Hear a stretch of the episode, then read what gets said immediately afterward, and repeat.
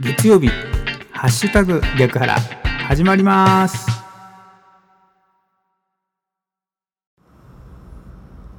おはようございます。ハッシュタグ逆腹市川秀幸です。この番組は7月27日月曜日の朝に聞いていただくように録音していますがいつ聞いていただいても大丈夫です。ながらで聞いてください。私もながらで録音しています。よろしくお願いします。まずは今日の暦からいきましょう。今日7月27日の暦ですが日の出時刻は4時58分でした。日の入り時刻は7時です。正午月齢が6.4ということで半月半月のお月様が見られます。今日7月27日月曜日は日の出時刻4時58分でした。日の入り時刻は7時です。この情報は自然科学研究機構国立天文台 NAOJ のサイトを利用させていただきました。ありがとうございます。続きまして今日は何の日いきましょう。今日7月27日はスイカの日ということでございます。スイカの縞模様を綱に見立てて夏の綱夏の綱と読む語呂合わせから。スイカについて原産は南アフリカで日本には室町時代以降に中国から伝わったとされている。漢字では西売りと書くがこれは中国語に由来したもので中国の西方中央アジアから伝来したウリということでこの名称がついた。英語ではウォーターメロンというように果肉の90%以上が水分でブドウ糖や果糖ビタミン A カリウムなどをバランスよく含んでいる園芸分野では野菜に分類されるが青果市場での取り扱いや栄養学上の分類では果物に分類される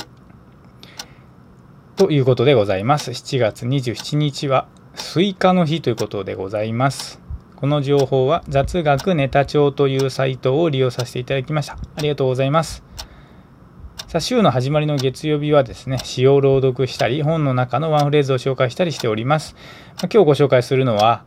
詩でもですね、本の中のワンフレーズでもなく、またツイッターからの見つけた引用、引用というかツイッターなんですけれどもね、山本義久さんという方のね、ツイートでございます。2020年5月7日にありましたツイートを朗読いたします。お聞きください。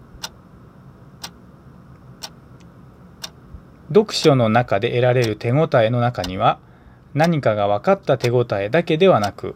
何が分からないのかが分かった手応えというものが存在する。そして多くの場合後者の方が前者よりもその本の理解に関してもこの世界そのものの理解に関しても多くの手がかりを与えてくれる。読書の中で得られる手応えの中には何かが分かった手応えだけではなく何が分からないのかが分かった手応えというものが存在する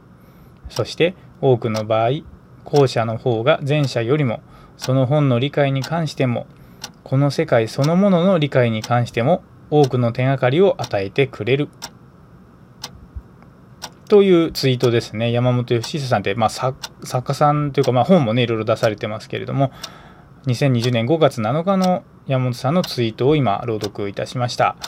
まあ、読書の中で得られる手応えってことですけどね。まあ、本当に何かが分かったというものもあれば、何が分からないのかが分かったということでですね、まあ、ここでも書いてありますけど、後者の方が前者よりも良い良いというような感じで書かれてますね。まさにその通りだと思いますね。まあ、本を読むのは何のために読むのっていうふうによく聞かれるんですけど、まあ、知識をこう広げるっていうのも、まあ、一つの目的としてはいいのかもしれないんですが、本を読むことでですね、自分が何を知らなかったかってことにどんどん気づけるんですよね。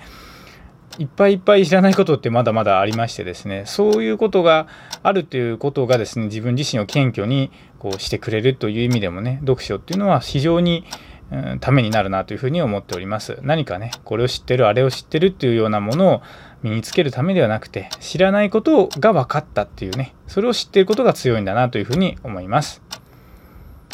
ということで今日は月曜日ですね今日も今週も元気に過ごしていきましょうお仕事行かれる方、いってらっしゃい。行ってきます。